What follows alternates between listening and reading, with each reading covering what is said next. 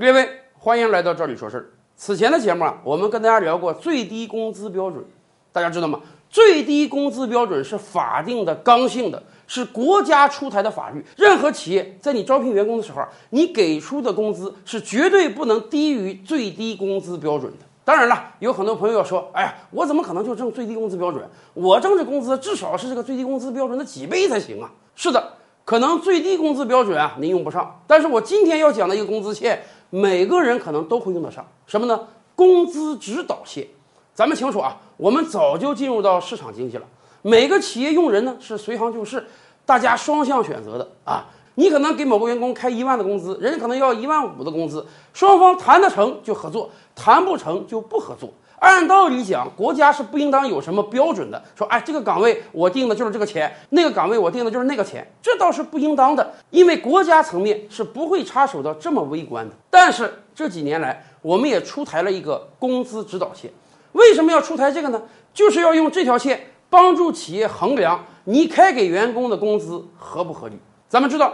我国经济每年发展是非常迅速的，通货膨胀也在随着经济上涨而不断上升。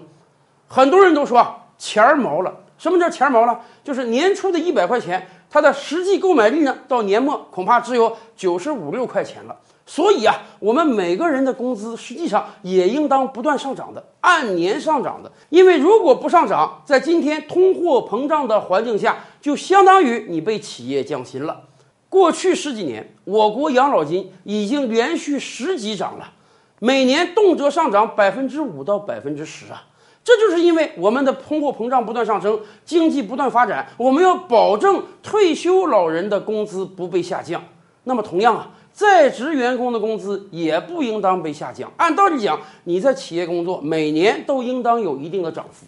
那么，这个涨幅到底定多少好呢？国家给出了一条线。这条线就叫做工资指导线，每个省每一年都会给出本省的工资指导线，而且分上中下三线。上线大概是涨个百分之八、百分之十二、百分之十五，这些呢是上一年度盈利情况特别好的企业；中线呢可能涨个五百分之五、百分之六，这些属于经济运行平稳的企业；下线呢可能是百分之二、百分之三，甚至可能是零，这些就属于上一年度经营不太好的企业。国家给出这条线呢，就是告诉企业，哎，你可以对照一下，考虑一下上一年度你企业发展的怎么样，有没有可能按照这条线给员工涨工资？当然，这条线不是强制的，只是告诉企业们，我们这个省大部分企业的发展情况怎么样？你考虑涨工资的时候，你应当把自己放到一个什么格中去？同样啊，反过来，我们知道，一般每到年底的时候，如果企业不给你涨薪呢？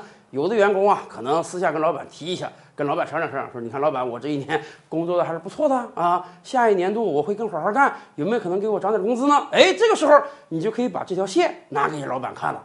比如说你是北京市员工，你就可以跟老板讲：“你看，老板，北京市规定啊，这个上限不设上限，中线百分之五到百分之八，也就是说，上一年度搞得不怎么地那个企业，人家还能给员工涨个百分之五到百分之八了。”咱们企业去年挣大钱了，您看有没有可能下一年度给我调个百分之十的薪呢？哎，你这么讲，那这是有的放矢了，有据可查了，很合理嘛？而且对于很多大型企业来讲，未来啊，咱们会推这个工资协商制度啊，就是工会出面跟企业谈判，说你看咱们所有工人啊，过去一年工作都很辛苦，有没有可能啊，资方下一年度给所有工人调薪呢？那么这个调薪比例就跟工资指导线有关了。我们略给大家一张表，可以给大家看看最近刚刚出台二零一九年度工资指导线的省份，大家把这个线都定在什么地方？马上就要到年底了，如果您真想跟老板谈谈涨薪的事儿，哎，就可以把这张表拿给老板看看，根据你的省份跟老板商量一下，至少给你调的工资不能低于指导线吧。今天的视频你满意吗？点击赵理说事的头像，还有更多精彩内容啊！